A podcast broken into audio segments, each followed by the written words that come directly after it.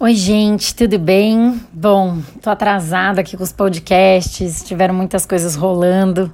Conduzi um retiro no, no feriado, que foi logo quando entrou o mês, e acabei não, não gravando é, as previsões para novembro.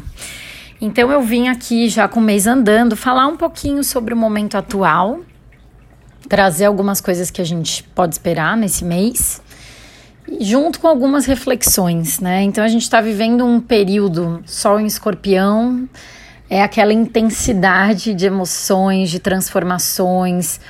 Então é um período onde muitas pessoas podem viver grandes mudanças na vida, de rotina, de, enfim, uma série de, de âmbitos da vida. As pessoas que têm alguma coisa em escorpião sentem isso mais, então ascendente, lua, sol, os planetas, né? Vênus, Marte, Mercúrio. Então são pessoas que sentem mais essa transformação. Eu tenho lua em escorpião, então eu esse mês costuma ser sempre um mês agitado para mim, assim, de mudanças, tanto internas quanto externas. É, a casa onde você tem escorpião é onde o sol está passando e você pode ter ideia de onde isso pode acontecer. E assim, justamente por ser uma energia muito intensa de renascimento, escorpião representa morte e renascimento, né? É a própria simbologia das transformações. Então, é um período onde a gente tem essa possibilidade de deixar coisas que não servem mais para a gente para trás, né? Eu falo isso em bastante áudios aqui, porque também a gente tem sempre movimentos astrológicos onde a gente tem essa oportunidade mesmo de refazer a nossa vida, de mudar as coisas que a gente quer, enfim. E, e tudo isso junto a um cenário astrológico também intenso para esse mês, vários movimentos no céu acontecendo. É, mas o que a gente tem também nesse momento é novamente a junção né, de dois planetas, que foi o que ocasionou, é a mesma configuração que a gente teve quando a pandemia pum, explodiu aqui no Brasil e em várias partes do mundo, né? Foi quando alastrou de vez. A gente sabe que tem outros países já entrando em, em quarentena novamente.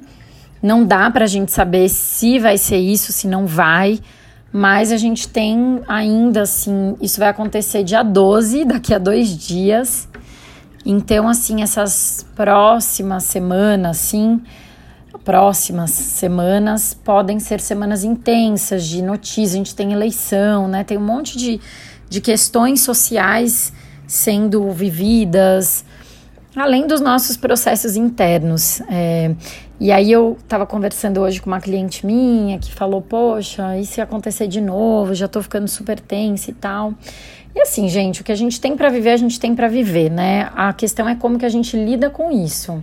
Então, é, tem até alguns astrólogos que falam, pô, é uma segunda oportunidade que para quem não despertou, para quem não olhou para as questões, para quem né, tá na hora de olhar para isso, de viver isso, de mergulhar nos seus processos. E, e de fato, assim, toda, né, toda situação que vem até nós é como que eu vou olhar e lidar com isso. É sempre uma oportunidade de tem sempre um caminho a ser seguido em tudo que a gente vive.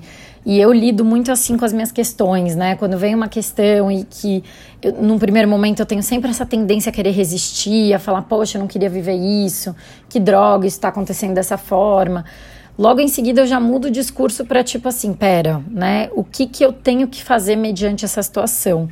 Porque sempre tem algo que é, é solicitado de nós nas situações de vida que a gente vive é, que dentro né, da tradição védica a gente chama de Dharma, é, que é fazer o que é certo na vida, né, no seu fluxo de vida. Óbvio que eu estou explicando aqui de uma forma muito simples, Dharma é uma coisa bem profunda, mas enfim, é, quando a gente vem em uma situação é assim, o que, que eu posso fazer nessa situação da melhor forma para mim, para as pessoas que, com quem eu convivo. É, e, e, muitas vezes é, essa resposta ela só vem quando a gente mergulha muito fundo internamente. Então, se acontecerem coisas difíceis de novo, intensas e tudo mais, vamos de novo mergulhar no que é preciso, atravessar da forma que for, para mim, o momento de pandemia foi assim muito especial no sentido de poder estar tá comigo, de ter tempo para as minhas práticas espirituais e tudo mais. Então, entenda o que, que você pode viver através dessa situação da melhor maneira. Então, é um mês de muito chacoalhão, de muita intensidade, emoções à flor da pele. Essa semana a gente está na lua minguante, que é tempo de cura, de regeneração. Com o sol em escorpião, então, tipo assim, gente, é a semana do do desapego, da transformação, do momento em que você vai decidir de fato o que você quer deixar para trás, o que você quer que mude. E não é só numa questão de mudanças.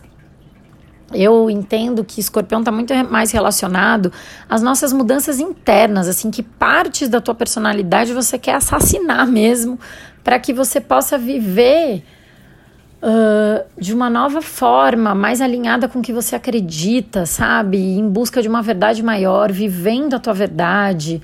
É, eu entendo que muitos desses processos que a gente tem vivido têm pedido para a gente entrar em contato com as nossas verdades internas e poder colocar isso no mundo sem melindres, né? Parece que a gente está sempre num jogo emocional com as pessoas, com a nossa vida, está sempre escapando do que a gente não quer ver é, fazendo vista grossa para os nossos processos. Então, assim, vamos olhar para a verdade, vamos ser verdadeiros com o que a gente sente, vamos colocar isso para fora. Escorpião fala de emoções profundas, intensas, de força, de resiliência. Então, se, é, aproveitem dessa energia para entrar em contato com isso mesmo de uma forma mais honesta, mais digna. Que eu acredito muito que o nosso caminho é, ele se abre, ele se expande quando a gente está comprometido a viver essa verdade.